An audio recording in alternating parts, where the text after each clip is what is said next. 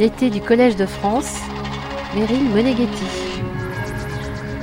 Que se cache-t-il derrière le jeu de mots Fun Home, qui donne le titre de l'autobiographie de la dessinatrice Alison Bechdel, œuvre tragicomique mêlant texte, dessins et photographies? J'adore faire des graphiques, des schémas de différentes périodes de ma vie. Un des avantages que j'ai en tant que dessinatrice de bande dessinée quand j'écris sur ma vie, c'est que je peux facilement montrer différents moments de la vie en me dessinant avec un aspect différent. Là, je suis enfant, là, je suis adulte. Comment cette cartooniste, comme se définit Alison Bechdel en interview à l'instant sur France Culture en 2022, s'empare-t-elle du dispositif autobiographique pour y faire émerger une voix multiple, tissée de disciples et d'indicibles, s'interroge la théoricienne Elsa Kabosch, qui nous entraîne dans une passionnante analyse de Fun Home. Cette semaine, dans le cadre du séminaire de Benoît Peters, titulaire de la chaire de création artistique, auteurs, dessinateurs, théoriciens, revisitent avec leur cœur un album qui a marqué l'art inventif et protéiforme de la BD, une œuvre devenue incontournable, si ce n'est culte.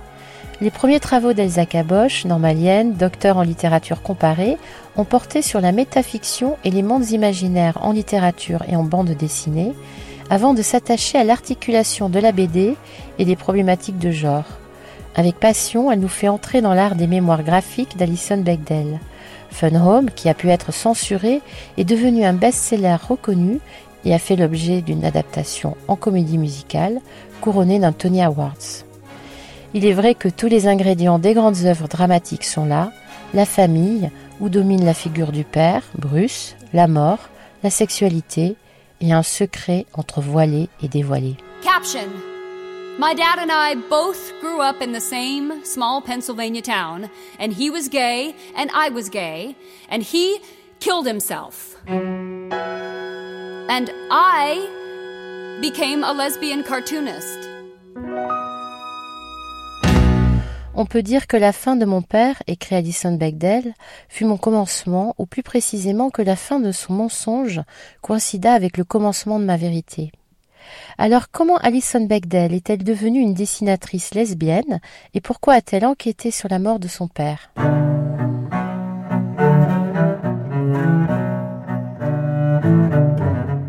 Nous gagnons le Collège de France le 17 janvier 2023 pour la série Qu'est-ce que créer? L'art neuf de la BD partie 2. Aujourd'hui Fun Home d'Alison Bechdel par Elsa Caboche. Bonjour à toutes et à tous. C'est un très grand plaisir et un honneur euh, d'être ici aujourd'hui. Je tiens évidemment tout d'abord à remercier Benoît Peters pour son invitation et pour sa confiance. Alors en plus de ça, il se trouve qu'avec beaucoup de flair, euh, Benoît Peters m'a spontanément proposé de consacrer cette euh, séance du séminaire à Fun Home d'Alison Bechdel, qui se trouve être mon album préféré. Si une telle chose existe, en tout cas c'est vraiment celui que j'ai le plus relu. C'est un album compagnon en quelque sorte pour moi. Alors vous connaissez peut-être son nom grâce au fameux test de Bechdel, ou aussi euh, appelé le test de Bechdel-Wallace, qui vient d'un des épisodes de Dykes to Watch Out For, qui est une série dont je vous reparlerai dans un instant. C'est un test qui permet de mesurer de manière assez frappante, quoique plus humoristique que rigoureuse, la sous-représentation des femmes au cinéma. Donc je vous traduis cette planche qui s'appelle La règle, qui date de 1985. Ça te dit d'aller voir un film et de manger du popcorn? Ben, je sais pas trop, j'ai cette règle, tu vois. Je vais seulement voir un film s'il remplit trois critères basiques. Premièrement, il faut qu'il y ait au moins deux femmes dedans, qui, deuxièmement, parlent entre elles. Troisièmement, d'autre chose qu'un homme. Plutôt sévère, mais bonne idée, sans déconner. Le dernier film que j'ai pu voir, c'était Alien. Les deux femmes parlent entre elles du monstre. Bon, on va chez moi et on fait du popcorn? Ça, c'est une idée.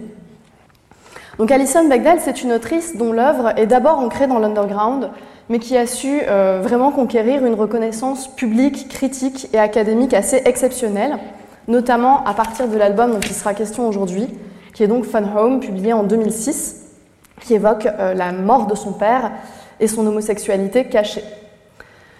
Elle a reçu de très très nombreuses distinctions, dont par exemple un Eisner Award en 2007, Et Fun Home est aussi resté pendant deux semaines dans la liste des best-sellers du New York Times et a été nommé livre de l'année numéro 1 par le Times Magazine, toutes catégories confondues. Et Alison Bechdel, justement, est très attachée au fait que cette distinction ne soit pas circonscrite au domaine de la bande dessinée, mais que son œuvre soit justement reconnue à part entière. Elle raconte euh, dans un entretien qu'un jour elle a entendu parler de Fun Home comme étant une BD formidable et elle a pensé mais qu'est-ce que vous racontez? C'est un livre formidable. Fun Home est également très étudié aux États-Unis comme ailleurs dans le monde. Et le revers de cette reconnaissance, c'est que très régulièrement depuis sa parution, il a subi des tentatives de censure ou des demandes de retrait de fonds de bibliothèque ou de listes de suggestions de lecture qui étaient distribuées dans les universités et les lycées, euh, sous prétexte donc d'une accusation de pornographie. Récemment, justement, il y a de très nombreuses interdictions qui ont frappé euh, certaines bandes dessinées pour des motifs similaires. On a parlé récemment dans le séminaire des interdictions de mouse, euh, en particulier dans certaines écoles du Tennessee, pour cause d'usage abusif de l'obscénité et de la nudité et de représentation de violence et de suicide. Donc je vous rappelle que Mouse est une bande dessinée sur la Shoah. Euh, il y a un autre exemple un petit peu plus récent qui est celui, celui de Genderqueer de Maya Kobabe, où l'artiste raconte son coming out non binaire et qui est devenu en 2021 le livre le plus interdit aux États-Unis. Il y a eu un, sondage relayé dans le LA Times qui nous dit que 41% des ouvrages qui ont été euh, interdits aux États-Unis sur l'année scolaire 2021-2022 ont un point commun, c'est qu'ils traitent de questions LGBT, ce qui est également le cas de l'œuvre de Bechdel. Alors pour vous resituer euh, Fun Home dans l'ensemble de la production de Bechdel, je vais commencer par évoquer son premier travail d'ampleur qui est euh, Dykes to Watch Out For, traduit en français par Gwyn à suivre. Donc tous les ouvrages que vous voyez ici euh, sont traduits en français. Et je vais m'arrêter un moment sur cette œuvre parce qu'elle concentre de nombreux enjeux qui vont se déployer par la suite dans la production de Bechdel. Dykes to Watch Out For, c'est un strip hebdomadaire qui a été publié de 1983 à 2008. C'est une sorte de, de soap opéra en quelque sorte qui suit une bande d'amis, essentiellement lesbiennes, dans leur quotidien, avec beaucoup d'écho à l'actualité, au calendrier réel, euh, aux luttes sociales du moment, etc. Il y a une tonalité qui est très euh, comique, satirique et sexuellement explicite. Et en fait, par ses thèmes marginaux, par sa politisation, par son style, Dykes Watch Out For hérite de la culture euh, des comics underground des années 60. Le succès du strip, qui était publié essentiellement dans des, dans des revues spécialisées, a fini par attirer l'attention d'un press syndicate. Donc je vous rappelle qu'aux États-Unis, en fait, les press syndicates placent les strips dans différents journaux et qu'ils tiennent en quelque sorte le rôle d'agent pour les auteurs et autrices de comics.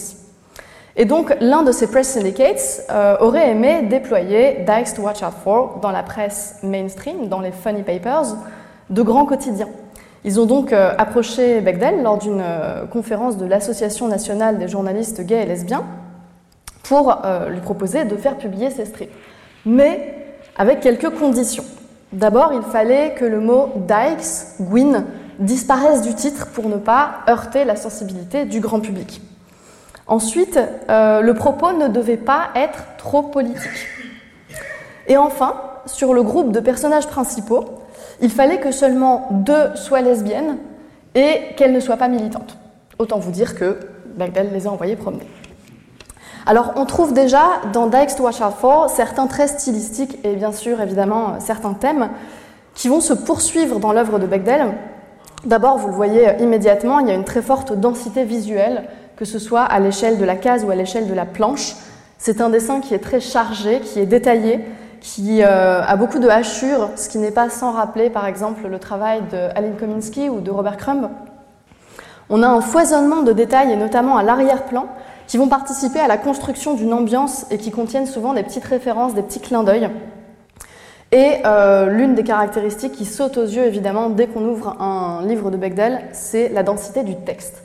Elle dit elle-même qu'elle écrit mieux qu'elle ne dessine, et ça se voit d'ailleurs dans son processus de travail, qui consiste en fait à d'abord écrire ses strips, à placer le texte, puis ensuite elle détermine quelle image va venir le mieux accompagner le texte? D'où le fait que ces bandes dessinées soient assez fréquemment qualifiées, selon le goût de la personne qui parle, de littéraire ou de bavarde.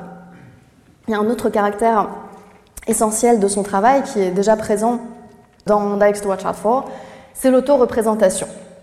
Cette série n'est pas à proprement parler autobiographique, mais elle met déjà en scène un avatar précoce de l'autrice à travers le personnage de Mo, qui est une lesbienne grincheuse et un petit peu timide, très politisée. Mais Bechdel explique par ailleurs que la bande de camarades dans Dykes to Watch Out For représente aussi bien une communauté d'amis réels et imaginaires que différentes facettes d'elle-même. Elle en parlait dans une conférence qui a eu lieu en septembre euh, à Paris, où elle disait euh, Tous les personnages étaient un peu moi. Donc l'auto-représentation, ce sera une constante de ses travaux, et on trouve une certaine continuité entre, euh, entre différents travaux. Par exemple, ici, vous avez à gauche une, planche de Coming Out Story qui a été publiée en 1993 dans Gay Comics. Et euh, à droite, en fait, une scène très similaire, réécrite à l'occasion de Fun Home en 2006, dont on parlera aujourd'hui.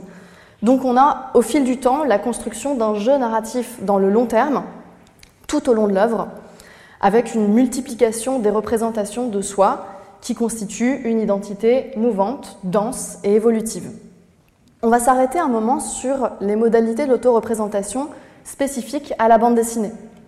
Certains caractères sont partagés avec d'autres médias, comme par exemple la dissociation qu'on peut trouver même en littérature entre un jeu euh, représenté qui va être généralement plus jeune, qui vit les événements passés, et un jeu narrateur qui prend en charge le récit, ainsi qu'une sorte de méta-commentaire, autrement dit un commentaire réflexif qui adopte une position surplombante par rapport aux événements représentés.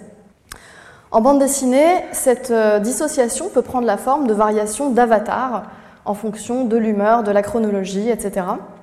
Ces représentations étant en elles-mêmes porteuses d'un méta-commentaire puisqu'elles traduisent la vision que l'auteur ou l'autrice a de lui-même, qui peut être une vision euh, tendre, humoristique, euh, agacée, moqueuse, etc. Je vous ai mis ici trois exemples. D'abord, on voit l'évolution du personnage qui représente euh, Marjane Satrapi dans Persepolis, donc au moment de son adolescence où cet avatar subit des, mutations plus ou moins tératologiques.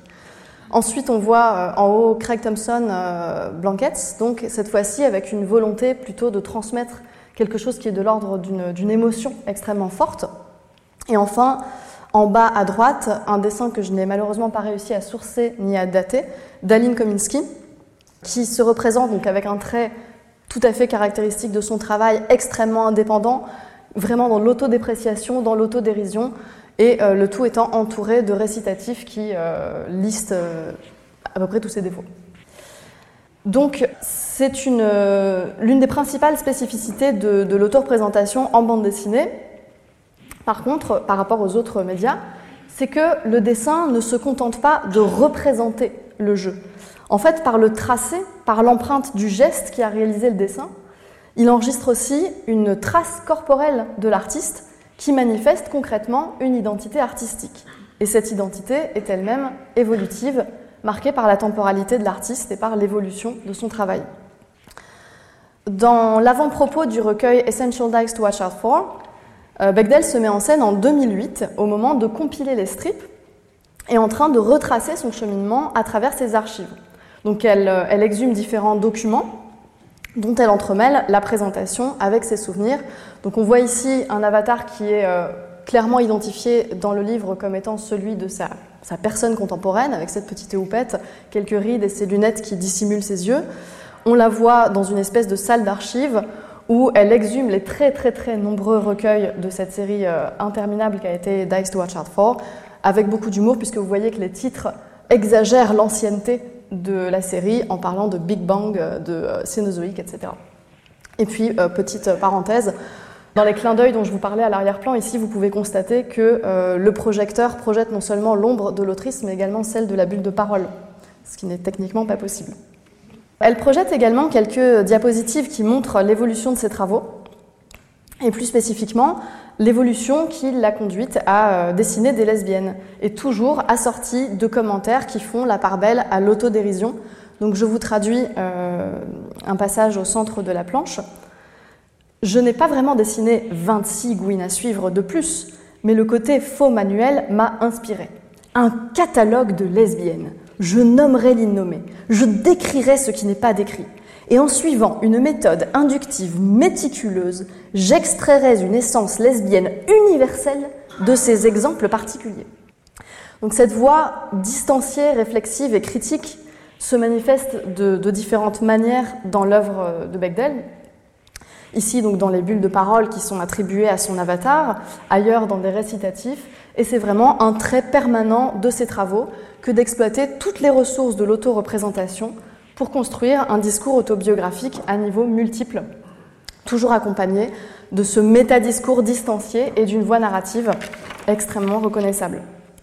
Fun Home, pour revenir aux différentes œuvres de Bechdel, c'est le premier livre explicitement autobiographique. Donc le strip puis les recueils de Dykes to Watch Out For avaient connu un certain succès, mais Bechdel souhaitait toucher euh, un public plus large, elle le dit explicitement, et cependant, comme on l'a vu, il était hors de question pour elle de chercher à rendre son travail consensuel. Elle explique dans la revue Columbia Je suis un peu déçue que mes dessins n'aient pas atteint plus de gens.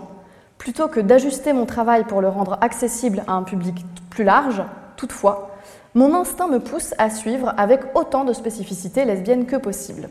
Et c'est donc un thème qu'elle va explorer de manière centrale dans Fun Home. Ce livre prend pour euh, objet principal et pour point de départ un événement traumatique qui est la mort a priori accidentelle du père de l'autrice narratrice, que celle-ci relie comme un suicide.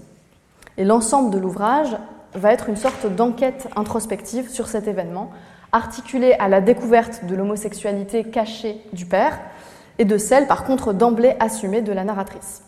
Elle qualifie cette œuvre de graphic memoir, ce qu'on pourrait traduire par autobiographie graphique, mais ce n'est pas très euphonique. Et cette œuvre-là s'inscrit dans un diptyque avec celle qui est placée juste à côté, Are You My Mother, paru en 2012, qui évoque la relation de Bechdel avec sa mère et la réaction de sa mère justement euh, à la rédaction des deux ouvrages. Et enfin, elle a poursuivi dans la veine autobiographique avec son ouvrage le plus récent, The Secret to Superhuman Strength, traduit en français par Le secret de la force surhumaine, paru en 2021 et dont elle a fait la promotion euh, récemment en France. Et ce livre-là explore euh, son rapport au sport à travers différentes décennies et, euh, comme toujours chez elle, à travers aussi de nombreuses références littéraires. Donc Fun Home, c'est le premier volume du diptyque parental de Bechdel, qui est donc centré sur la figure du père. Il a une structure un petit peu en spirale, au centre de laquelle on trouve l'accident qui tue le père de la narratrice. Il y a sept chapitres qui se déploient comme une sorte d'enquête sur les circonstances et sur les causes du décès, mais une enquête qui est purement spéculative, puisqu'en fait, il n'y aura aucun élément nouveau pour la faire progresser. Ça va uniquement consister à tourner autour de son objet pour le cerner, pour le palper. Donc le questionnement qui entoure l'événement au lieu de se résoudre, s'approfondit, il se creuse. Il multiplie des couches de sens qui vont plutôt se brouiller les unes les autres, tout en construisant une interprétation qui se refusera toujours à être décisive. Pour épouser cette euh, structure qui se refuse à la linéarité, j'ai décidé d'aborder cet album aujourd'hui, non pas chapitre par chapitre, non pas en vous résumant les grandes étapes du récit, mais par une forme de triangulation thématique. Je vais partir donc de trois objets ou motifs auxquels s'articulent les enjeux essentiels de Fun Home. ces trois objets sont la maison, le camion et la photo de Roy. Commençons par la maison. C'est une ancienne demeure victorienne qui constitue une grande partie du cadre de l'action et qui concentre les tensions qui sont ancrées dans l'histoire de la famille Bechdel, cette famille étant composée euh, d'Alison, de ses frères Christian et John, de sa mère Hélène et de son père Bruce. Bruce, c'est un professeur d'anglais et un thanatopracteur à temps partiel, mais il passe le plus clair de son temps à euh, restaurer, embellir et entretenir cette maison impressionnante, où il règne d'ailleurs absolument sans partage et de manière autoritaire. Il a un talent pour la décoration, euh, généralement présenté par l'autrice narratrice comme relevant de la prestidigitation, et il est aussi comparé à plusieurs figures mythologiques ambivalentes. Il est à la fois Dédale et le Minotaure, il est également comparé à Midas, qui était capable de changer en or tout ce qu'il touchait. Et on se souvient que la contrepartie du don de Midas était qu'il ne pouvait, d'une part, plus s'alimenter, et d'autre part, qu'il ne pouvait plus toucher ses proches, ce qui correspond assez bien au personnage de Bruce Bechdel. Ses relations avec sa famille, justement, eh bien, il considère ses enfants comme une sorte de main-d'œuvre gratuite sur laquelle, euh, occasionnellement, il lui arrive de passer sa colère. Il a des relations très distantes avec son épouse, Hélène, et euh, les parents, en fait, se sont rencontrés lors d'une répétition de La Mégère apprivoisée de Shakespeare, dans laquelle Hélène joue Katharina, dont euh, le caractère volontaire sera brisé par Petruccio. Et la narratrice souligne les parallèles assez accablants avec l'histoire de leur couple. Ils n'ont quasiment pas de, marque d'affection entre eux, ils cohabitent plutôt qu'ils ne vivent ensemble, comme d'ailleurs euh, le reste de la famille. Et Hélène informe sa fille de son intention de demander le divorce peu de temps avant la mort de Bruce Bechdel. Donc plutôt qu'un foyer à proprement parler, c'est un lieu qui contient ses habitants, qui les contient au sens de restreindre, d'empêcher, d'enfermer. La maison est qualifiée de colonie d'artistes et un petit peu plus loin de colonie d'autistes. On voit ici une image de euh, Allison et de son père dans la bibliothèque, où euh, la composition de l'image insiste sur cette euh, particularité de leur trajectoire parallèle, parallèle parce qu'elles se ressemblent mais qu'elles ne peuvent jamais se rejoindre. On le voit ici donc parce qu'ils sont dans un même lieu, chacun absorbé dans ses activités, d'une manière symétrique et cependant nettement séparés par la composition de l'image et par l'architecture. Les rapports familiaux de Bruce Bechdel, comme je vous l'ai dit, sont marqués par un autoritarisme extrêmement important. Et dans un premier temps, Allison se construit contre cette figure. On voit ici donc une, une planche qui montre assez sobrement différents lieux d'opposition du père et de la fille, ce qui est particulièrement présent dans les récitatifs, je vais vous les lire.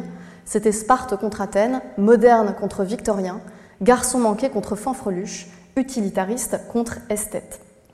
Il y a aussi une autre scène euh, assez significative à ce titre-là, une scène de coloriage où la petite Alison est en train euh, tout simplement de colorier euh, un livre de coloriage.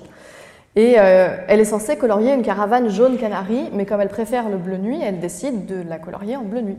Et son père, arrivant derrière elle, lui dit Ah non, non, mais ça va pas du tout, euh, elle doit être jaune canari, regarde, si tu prends telle nuance de jaune, tu vas réussir à obtenir la bonne couleur, etc. Et il finit par colorier intégralement l'image lui-même, ce qui évacue complètement la notion de plaisir et de libre choix de l'enfant au nom de la qualité esthétique du résultat. Et donc, justement, aujourd'hui, on a, parlé de la couleur. Il se trouve, vous l'avez remarqué, que Fun Home est un album monochrome. Et euh, explique le choix de la monochromie pour ses albums dans un entretien euh, qu'elle a fait avec Hilary Schute, donc qui est une universitaire qui a beaucoup travaillé sur les comics et en particulier sur les autrices de comics. Elle explique Au départ, j'étais réticente à l'idée d'utiliser la moindre couleur, parce que l'un des grands thèmes du livre est que mon père était un dingue de la couleur, et que je me suis dirigée vers l'illustration de presse parce que c'était un monde en noir et blanc où je n'avais pas besoin de penser à la couleur mais je ne voulais pas laisser mon père continuer à me contrôler en m'empêchant d'utiliser la couleur. Donc cette euh, frénésie de décoration et cette euh, frénésie de l'esthétique de la part du père d'Alison Bechdel euh, traduit la volonté de bâtir un décor au sens vraiment scénique du terme, c'est-à-dire un environnement artificiel qui donne l'impression, je cite ici un passage du texte, que les choses paraissent ce qu'elles n'étaient pas, c'est-à-dire parfaites. Le soin méticuleux apporté au décor familial vise en fait à sauvegarder les apparences qui sont menacées par les secrets du père. Cette volonté de, détourner le regard et de créer une illusion est particulièrement manifeste dans cette planche dont la composition se rapproche beaucoup de celle que je vous ai montrée juste avant, où on voit vraiment que la maison est labyrinthique, que toutes les perspectives sont cassées, que les points de fuite n'aboutissent jamais. Ils sont toujours dissimulés par des enchaînements de portes, par des objets, par des perspectives bizarres, par des miroirs. Donc c'est vraiment une maison qui vise à créer l'illusion. Il y a une pièce en particulier dans la maison qui concentre cet art de l'illusion, c'est la bibliothèque. Vous voyez ici donc une pièce dont le père est très fier, euh, dont la décoration euh, a un style un petit, peu, chargé, un petit peu pompier, et euh, qui a l'air d'être un véritable fantasme d'aristocrate, d'après la narratrice. Cependant, c'est un fantasme qu'elle qualifie de pleinement opérationnel parce que, contrairement à un aristocrate qui n'aurait cette bibliothèque que pour, pour l'ostentation, en fait, euh, Bruce Bechdel, lui, est vraiment féru de littérature et a véritablement lu la totalité des ouvrages de sa bibliothèque. Elle précise également que la ligne que Papa traçait entre la réalité et la fiction était floue. Et justement, cette bibliothèque, c'est le seul endroit de la maison où l'illusion parvient à atteindre une forme d'authenticité, où le simulacre en fait peut conquérir en quelque sorte la dignité et la tangibilité de la fiction, comme elle l'explique dans les récitatifs. Donc je peux vous les lire. Et si mon père se plaisait à s'imaginer en aristocrate du XIXe siècle contemplant son domaine assis derrière son bureau Second Empire en acajou à dessus de cuir, cela demandait-il tant d'imagination, l'affectation peut être si complète, si authentique dans ses détails, qu'elle cesse d'être de la prétention pour devenir tout simplement réelle. Donc cette maison qu'on vient de décrire, elle vise tout simplement à donner une forme matérielle à une sorte de conformisme bourgeois et provincial de façade. Par son, organisation, sa décoration étouffante, sa fonction de trompe-l'œil, elle matérialise en fait l'impossible communication dans la famille. Et c'est précisément en restaurant une autre maison proche de celle-ci que Bruce Bechdel va être percuté par le deuxième objet euh, qui va nous intéresser, le camion. L'événement traumatique qui est au cœur de Fun Home, sur lequel porte l'enquête, je vous l'ai dit, c'est la mort du père de l'autrice narratrice percuté par un camion alors qu'il traverse la route. C'est un instant qui va être montré de manière récurrente, mais jamais tout à fait montré, avec de subtiles variations. Tout l'ouvrage est sous-tendu par un effort d'interprétation de cet événement. Il est présenté comme un accident, mais la narratrice pense qu'il s'agit d'un suicide. Il intervient donc peu après que la mère a décidé de demander le divorce, également quelques mois à peine après le coming out de la narratrice. C'est une enquête donc qui ne peut pas aboutir puisqu'aucun élément ne pourra jamais prouver l'intention de Bruce Bechdel et il sera toujours impossible d'accéder à une interprétation décisive de son geste. Euh, Fun Home en fait n'est que l'assemblage d'un faisceau d'indices qui vise à expliquer ce geste plutôt qu'à lui donner un sens définitif. Ce moment donc, qui est réitéré euh, contribue à la structure plus générale de Fun Home comme un livre récursif et je reviens justement à Hilary Schutt, qui a beaucoup travaillé aussi sur les représentations du trauma en bande dessinée, qui note que dans les choix qui s'offrent, particulièrement aux autrices sur lesquelles elle travaille, pour représenter l'irreprésentable, on rencontre souvent deux stratégies. D'une part, le pathos, et d'autre part, la déclaration d'indicible, c'est-à-dire le fait qu'on ne peut pas mettre de mots sur ce qui s'est passé. Bechdel, pour sa part, ne fait ni l'un ni l'autre. Elle mobilise plutôt l'itération, puisque la scène est revue, rejouée, reprise sous différents angles, abordée par l'image, par le texte, par les deux simultanément. Et Hilary Schutt euh, remarque que la bande dessinée, justement, est un outil privilégié pour traiter du trauma qui a à voir avec la répétition, puisque sa forme même, en fait, implique la répétition. Par ailleurs, il se trouve qu'Alison Bechdel possède une méthode de travail tout à fait singulière. Elle dit en fait qu'elle n'est pas capable de dessiner des personnages sans référence, et donc elle se prend elle-même en photo pour chaque posture et pour chaque personnage de la bande dessinée. Et donc dans le cadre de ce récit autobiographique, elle est ainsi amenée à incarner, euh, outre elle-même bien sûr, sa mère, mais bien entendu son père. Ce qui ajoute encore une dimension très particulière et à mon sens assez émouvante au rapport entre le corps et le récit biographique et autobiographique. La, mort est un thème qui est inscrit euh, dans la vie familiale bien avant le décès du père, puisque euh, Bruce Bechdel est le gérant d'un funeral home, ce qui donne son nom euh, à la bande dessinée, Fun Home. Et la mort, donc, n'est pas du tout pour les Bechdel une réalité abstraite et lointaine, mais au contraire quelque chose de tout à fait banal. On voit lors d'un chapitre les enfants qui jouent dans le Fun Home, qui mènent une vie marquée par le, par le macabre de manière de manière anodine. Donc on voit ici Alison demander si elle peut descendre dans une tombe. Il y a un autre passage dans lequel elle souhaite être approchée d'un cercueil ouvert.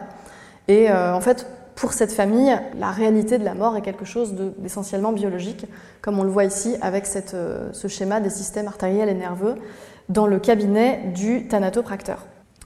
Les enfants euh, sont familiarisés très très tôt avec cette réalité de la mort. Je vais vous montrer une image qui est un petit peu dure, je préfère vous prévenir. Il y a une forme de, scène initiatique au cours de laquelle la petite Alison est appelée par son père au funérarium et voit son premier cadavre, qui est celui non pas d'un vieillard, mais euh, d'un homme dans la force de l'âge, dont le thorax est ouvert. Elle commente justement ce qu'elle a, pensé à ce moment-là. La masse étrange de ses organes génitaux était choquante, mais c'est sa poitrine, ouverte sur une grotte rouge sombre, qui attira mon attention. Il y a également une autre scène marquante. Suite à un accident de la route, un cousin éloigné de la narratrice est amené au Fun Home et Bruce Bechdel choisit de montrer son cadavre à ses enfants.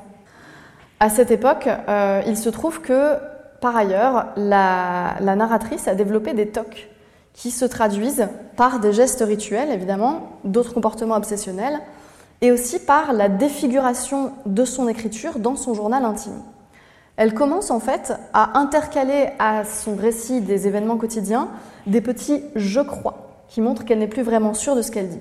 Peu à peu, ils prennent une forme plus symbolique, ils se transforment en une espèce de circonflexe arqué qui marque, donc d'après le récitatif, une crise épistémologique dans laquelle la euh, diariste ne parvient plus à garantir la fiabilité de son récit. Cette marque, qui est d'abord apposée entre les phrases, vient bientôt recouvrir les noms et les pronoms, puis euh, elle s'aperçoit qu'elle peut tout simplement barrer euh, l'entrée entière de manière à ne, plus garantir aucune fiabilité.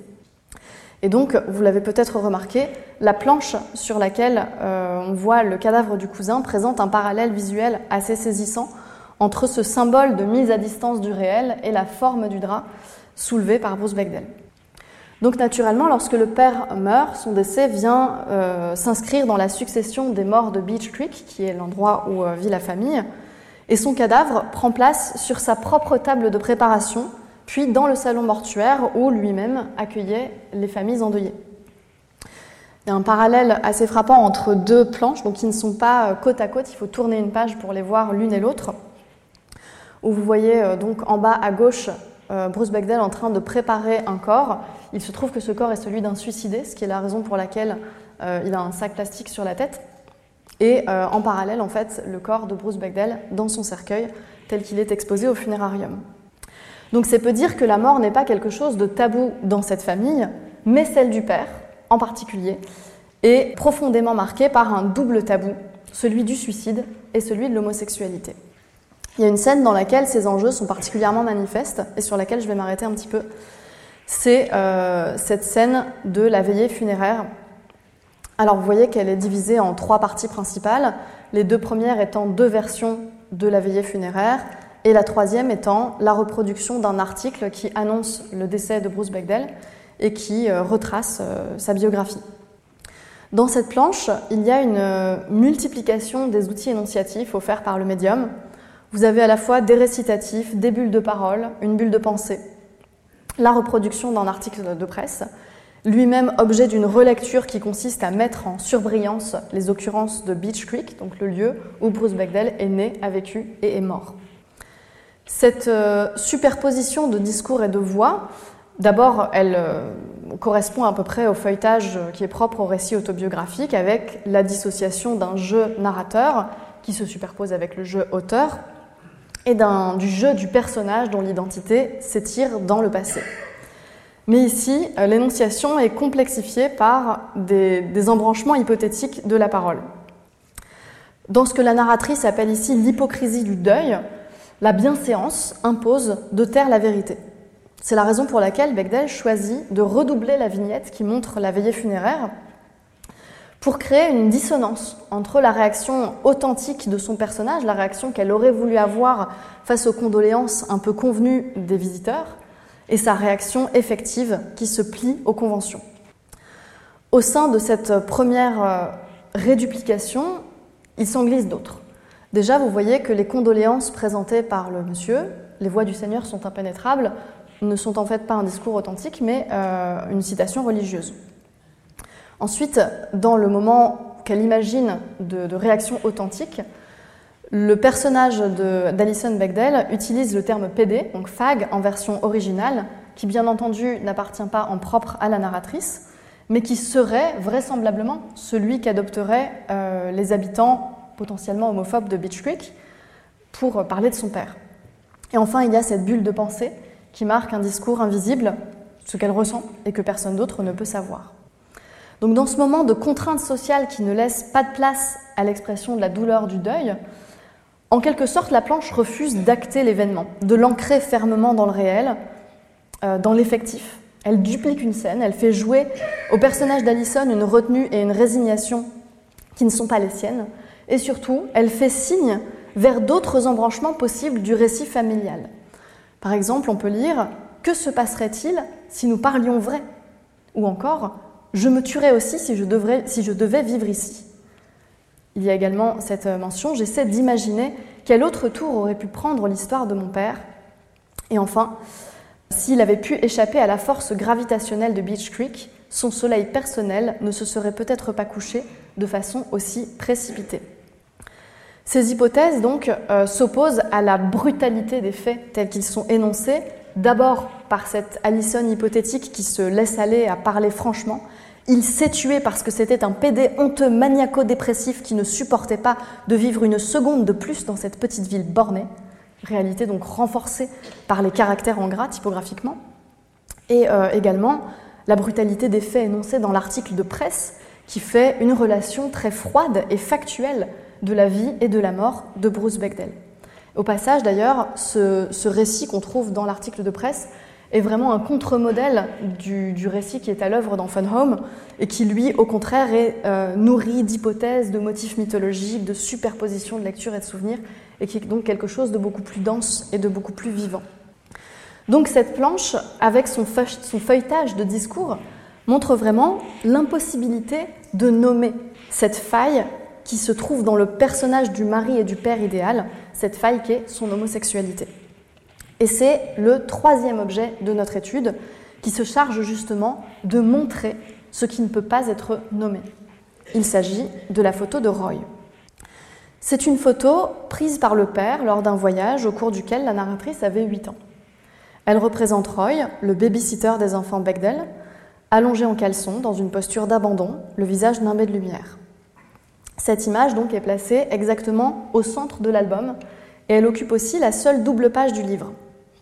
Contrairement à d'autres photographies qu'on a pu voir reproduites dans Fun Home, celle-ci n'est pas livrée isolément, mais montrée dans la main de la narratrice et aussi accompagnés d'un afflux de réflexions qui sont présentées dans des récitatifs, comme vous le voyez, très denses. La narratrice a découvert cette photographie euh, dans une enveloppe libellée Famille, et le texte commente assez longuement son sujet, sa matérialité. Vous voyez sur la, sur la droite la bifure assez inefficace de la date. Et il commente aussi les, sentiments partagés à la découverte de cette image. Donc à la fois l'émotion communicative qui s'en dégage, la beauté du cliché, mais également l'ambivalence des sentiments éprouvés par la narratrice. Elle commente Une très belle photo, mais serais-je en train d'évaluer ses mérites esthétiques si c'était celle d'une fille de 17 ans? Pourquoi ne suis-je pas outrée comme je le devrais? On a déjà vu d'autres photos prises par Bruce Bechdel dans l'album, comme cette photo de famille en haut à gauche. Et justement, cette photo, tout l'oppose à celle de Roy. D'un côté, on a une photo de famille respectable, prise en tenue du dimanche, juste avant la messe. Et de l'autre, on a celle de l'amant mineur du père secrètement homosexuel. Ici, on a des sujets debout, rigides, qui prennent artificiellement la pose en regardant l'objectif. Et là, un jeune homme allongé, peut-être surpris dans son sommeil, saisi dans un moment intime, avec un lit défait visible à l'arrière-plan. D'un côté, on a les vêtements choisis, imposés par le père à toute la famille au moment d'aller à la messe, et de l'autre, la nudité, ou la quasi-nudité. Donc cette photographie de Roy, contrairement au reste, c'est le résultat d'un geste authentique. Elle ne vise pas à donner l'illusion de quelque chose qui n'est pas. Pourtant, cette image concentre toute la tension qui travaille l'histoire entre caché et montré. La narratrice relève qu'en cherchant à couvrir la date, mais en plus seulement de manière partielle, puisqu'il n'a pas caché le mois, et en rangeant cette photo dans l'enveloppe famille, le père a eu l'air d'hésiter entre la volonté de dissimuler et celle d'être découvert. Elle euh, le mentionne de cette façon-là. Dans un acte de prestidigitation typique de la façon dont mon père jonglait entre sa personne publique et sa réalité privée, l'évidence est à la fois cachée et révélée. Cette photo se donne vraiment comme un paradoxe supplémentaire à élucider pour la narratrice et met aussi en évidence l'ambivalence de l'archive, qui est à la fois capable de témoigner d'un secret, mais qui demeure impuissante à l'éclairer totalement. Je vais m'arrêter un petit peu sur justement le traitement de l'archive dans Fun Home. En l'absence de témoignages directs sur la mort de Bruce Bechdel, euh, l'enquête de la narratrice s'appuie sur deux ressources. La première, ce sont ses propres souvenirs qui constituent l'essentiel de la bande dessinée. Et la deuxième, c'est la documentation qu'elle parvient à rassembler. Fun Home comporte de très très nombreuses reproductions de documents des lettres manuscrites, dactylographiées, des cartes, des photographies, des articles de presse, des extraits d'ouvrages, etc. Et euh, voyez ici que chacun des sept chapitres de l'album s'ouvre sur la reproduction d'une photographie qui est posée sur l'espace blanc de la page avec un détail, un soin particulier apporté à ses propriétés matérielles. On peut observer que certains angles sont abîmés. Il y a des coins adhésifs, quelques-uns sont manquants, quelques bordures sont dentelées, certaines photos sont un petit peu déchirées ou pliées. Or, tous ces documents sont toujours soigneusement intégrés au régime de représentation dessinée, puisque l'autrice choisit de les reproduire à la main. Elle imite les graphies de ses parents sur leur courrier, elle redessine le lettrage des livres et des autres documents dactylographiés, elle retrace les cartes et elle adopte un style plus réaliste et plus assuré en général pour le rendu des photographies. Donc l'effet produit est assez paradoxal puisque d'un côté, l'archive conserve un statut documentaire qui atteste d'un événement passé, elle saisit par sa matérialité même euh, le tracé d'une écriture, le froissement du papier, un fragment de réalité, et d'un autre côté, la reproduction par le dessin uniformise et filtre les documents en les fondant tous dans un même régime de représentation. Bechdel confirme d'ailleurs que la, la présence des photographies vise explicitement à ancrer l'histoire dans la vraie vie, ce sont ses termes. Elle dit aussi Le livre est dessiné dans mon style cartoon habituel, mais les photos sont dessinées de manière très réaliste. C'est une manière de rappeler sans arrêt au lecteur ce sont de vraies personnes, tout ça est vraiment arrivé. Mais en même temps, le geste de redessiner plutôt que de donner à voir directement le document d'origine rend visible ce processus de transformation, d'appropriation et d'interprétation du matériau de départ. C'est quelque chose aussi qu'on voit, ce, processus d'appropriation et d'enquête, à travers les nombreux effets de soulignement, de surlignage ou euh, d'éléments entourés qui traduisent visuellement cette démarche de l'enquête, cette recherche visuelle, cette interprétation d'indices qui sont toujours ambigus et jamais vraiment décisifs. Il y a aussi chez Bechdel, je vous l'ai dit, de très nombreuses références littéraires qui sont en partie traitées plastiquement de la même manière que les documents d'archives, avec des reproductions de pages ou d'extraits, jusque dans le détail des couvertures et de la typographie. Alors le, recours aux références littéraires, c'est vraiment une caractéristique euh, permanente des travaux de Bechdel puisque bien que ces œuvres soient autobiographiques, elles font systématiquement dialoguer les événements vécus avec la littérature. Il y a de très nombreuses références littéraires qui ne sont présentes que sous forme d'allusions, de citations plus ou moins extensives et de reproductions de textes. Il y a aussi beaucoup de volumes qui sont présents matériellement dans le décor avec la couverture souvent déchiffrable. Certaines de ces références ne sont pas particulièrement développées, elles servent juste de parallèles avec euh, l'histoire du père, des parallèles biographiques. par exemple, euh, le moment de son suicide est mis en parallèle à plusieurs reprises avec la mort de Camus et aussi son ouvrage euh, La mort heureuse.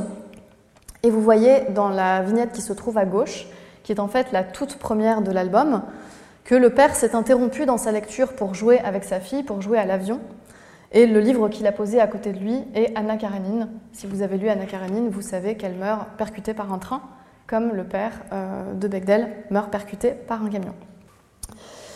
Il y a donc de très nombreuses références qui sont euh, partagées par les parents et par euh, la fille, mais elle développe également son propre réseau de références qui occupe une place assez particulière pour elle, puisque la culture littéraire qu'elle n'hérite pas de ses parents c'est celle qui lui permet de constituer son identité lesbienne.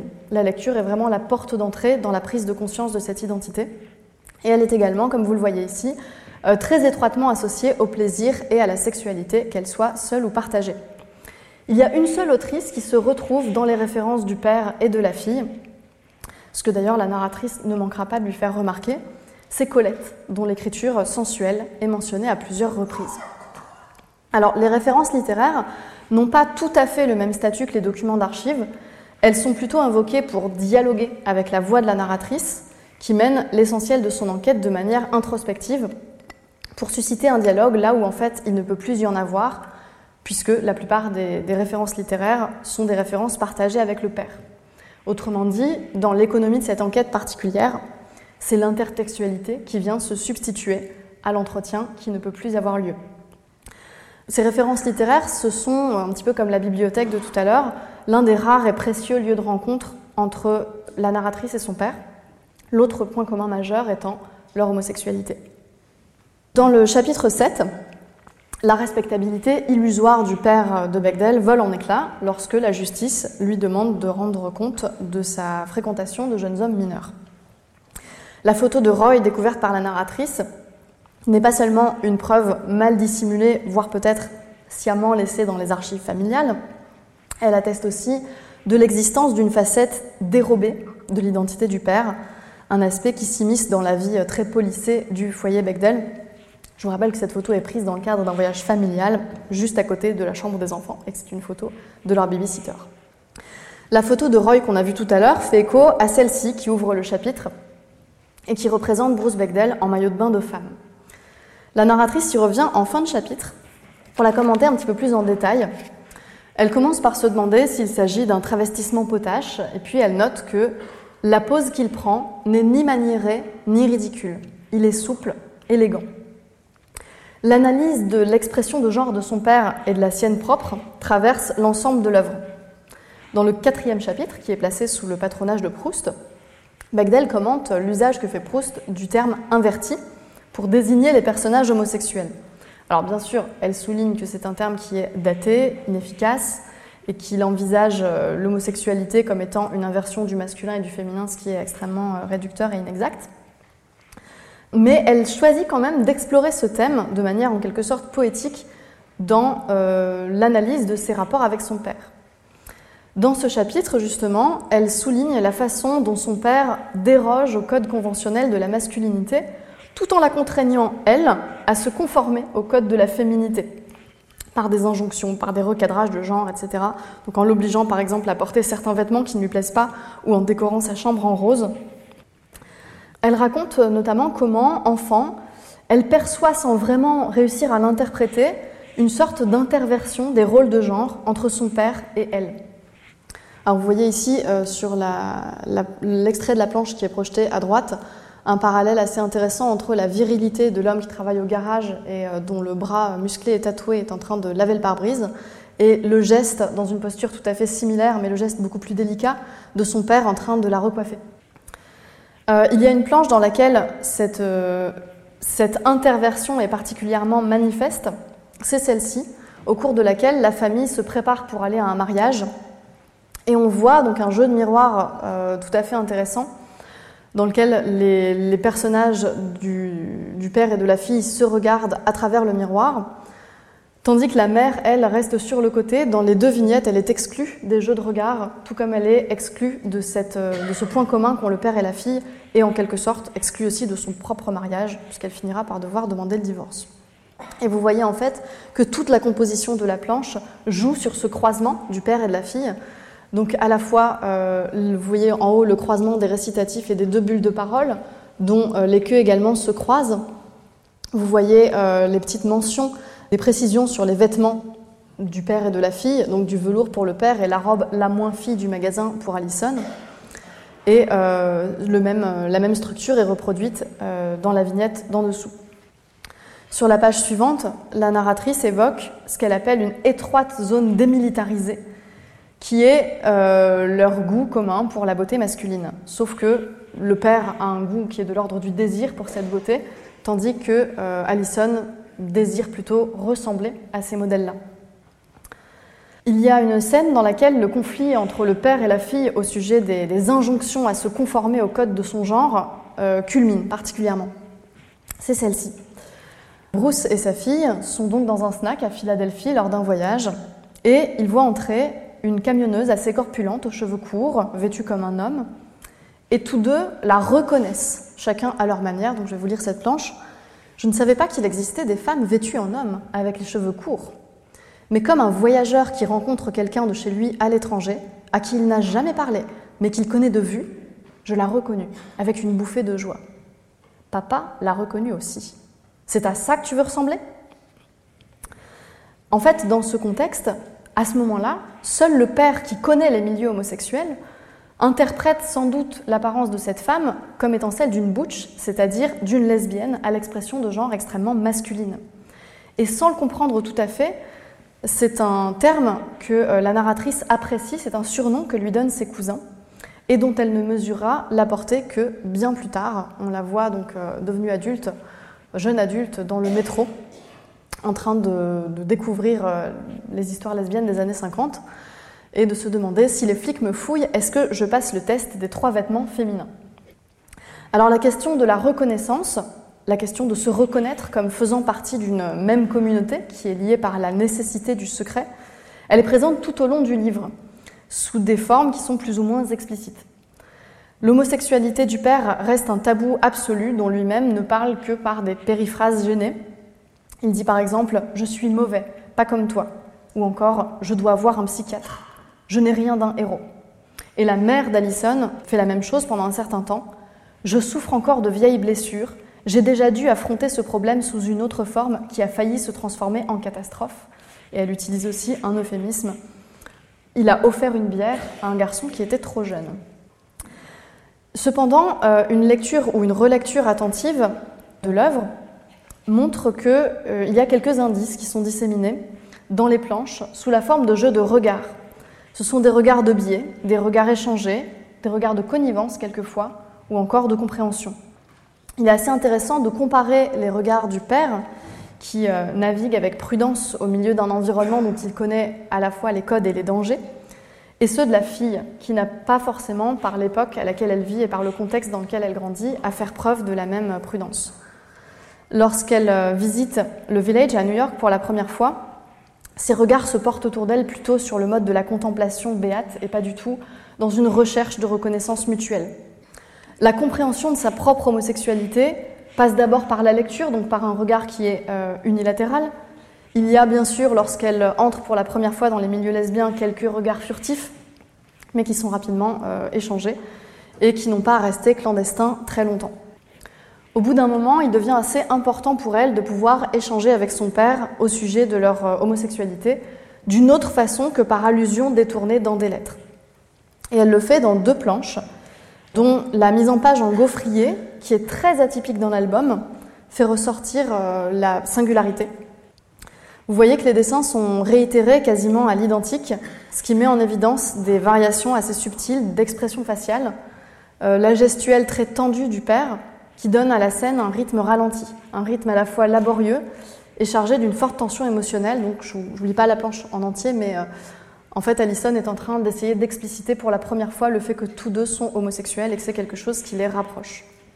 Donc c'est un dialogue qui est bref, très haché, très lacunaire. Il n'y a pas vraiment d'échange de regards. On voit que seule la narratrice dévisage son père à la dérobée. Et cette courte séquence, c'est la seule euh, manifestation, la plus intense en tout cas, du lien que la narratrice cherche à établir entre son homosexualité et celle de son père. À plusieurs reprises, elle cherche à expliquer le rapprochement dans le temps de son propre coming out et du suicide de son père. Quatre mois plus tard donc. Et on pourrait se dire que cette causalité, c'est quelque chose qui pourrait être insupportablement douloureux, et pourtant, Bechdel la présente comme le dernier lien qui pourrait euh, la rapprocher de son père. Je vous lis cette planche. Un temps, j'entretiens l'idée folle que mon père avait planifié sa mort avec cette donnée en tête, comme une sorte d'hommage malsain. Mais cela confirmerait que sa mort n'était pas ma faute, qu'elle n'avait en fait absolument rien à voir avec moi. Et je répugne à lâcher ce dernier lien ténu. Il y a euh, dans l'album une séquence uchronique, c'est-à-dire qui développe un embranchement temporel vers un futur qui n'est pas advenu, où la narratrice se représente au milieu d'un défilé de la Pride et essaie d'imaginer ce qu'aurait été la vie de son père si son époque et son milieu lui avaient permis de vivre librement son homosexualité. Mais en fait, quelle que soit la direction que prend cette rêverie, elle ne peut aboutir qu'à une tragédie ou à une aporie. Puisque s'il avait été libre, est-ce qu'il aurait survécu à l'épidémie du sida? Et quand bien même, s'il n'avait pas rencontré la mère de la narratrice, qui aurait été là pour raconter son histoire? Donc le poids de ce suicide a une influence décisive sur la vie et sur la carrière de Bechdel. Comme elle l'explique dans un entretien, j'ai saisi que dans une certaine mesure, il s'était tué parce qu'il ne pouvait pas faire son coming out. Donc j'étais décidée à être clairement et complètement out dans ma propre vie. Elle découvre assez tôt dans sa carrière qu'elle peut être ouvertement lesbienne et en faire un thème central de son travail artistique. Et c'est notamment le travail de Howard Cruz qui l'inspire et qui lui a notamment inspiré la réflexion suivante. Mince alors, on peut faire des dessins sur sa vraie vie de personne homo. J'aimais le fait qu'il soit tellement doué, il était tellement fort techniquement dans ce qu'il faisait, mais il faisait des trucs queer, qu'il apporte un tel talent dans la sous-culture, c'était très émouvant pour moi. De fait, euh, la carrière de Bechdel a contribué et contribue encore à donner aux lesbiennes une visibilité très précieuse, comme elle en formulait le souhait euh, dans l'introduction à l'essentiel des Gouines à suivre, j'avais entrepris de nommer les anonymes, de dépeindre celles qui n'étaient pas représentées, de rendre les lesbiennes visibles, et j'avais réussi. Je ne résiste pas au plaisir de vous traduire également la bulle d'à côté. Oh, s'il te plaît, Mo, tu es tellement provincial, tu ne vois pas que je suis en train de désarticuler le fondement épistémologique du genre à travers le déplacement et la déconstruction de signifiants sexuels fixes le succès des Gwyn à suivre est celui donc beaucoup plus large euh, de Fun Home et donc une victoire pour la représentation de l'homosexualité en général et des lesbiennes en particulier. Et il faut rappeler, c'est quelque chose d'extrêmement important, que c'est un enjeu qui n'est pas strictement culturel. Il est aussi vital pour la communauté comme il l'est pour l'autrice elle-même. Dans l'avant-propos de Dykes to Watch Out For, il y a euh, un passage dans lequel la jeune Allison et l'une de ses amantes lisent ensemble un recueil de textes de la poétesse euh, et essayiste lesbienne américaine Adrienne Rich, qui explicite le projet artistique de Bechdel. Je vous traduis ce passage.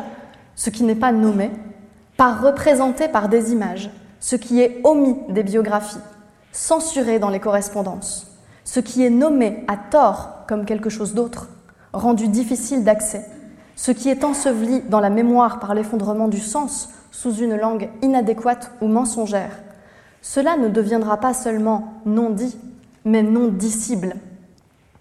Je voudrais conclure sur un dernier passage des entretiens très riches de Bechdel avec Hilary Schutt, qui euh, traduit très bien, à mon sens, cet enjeu viscéral présent dans Fun Home. Les deux femmes évoquent un cours qu'elles donnent ensemble à l'université de Chicago euh, sur l'autobiographie, et plus particulièrement quelques passages de Roland Barthes par Roland Barthes. Et Bechdel souligne un passage qui lui parle particulièrement. Une autre citation que j'adore est Écrire sur soi peut paraître une idée prétentieuse, mais c'est aussi une idée simple, simple comme une idée de suicide. Je pense que si j'aime tellement ce passage, c'est parce que pour moi, l'autobiographie est aussi le contraire du suicide. Mon père s'est suicidé, moi, je suis devenue autobiographe. Je vous remercie.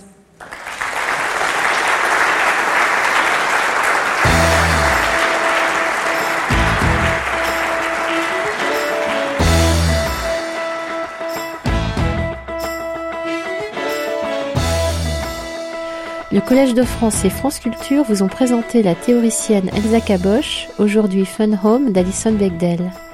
Sur les sites de France Culture et du Collège de France, vous retrouverez toutes les informations autour de cette diffusion, la vidéo de la conférence d'Elsa Caboche, ainsi que l'ensemble des cours de Benoît Peters.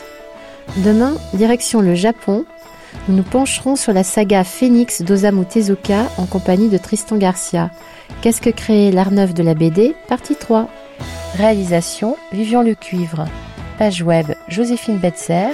Présentation et coordination Mérine Moneghetti.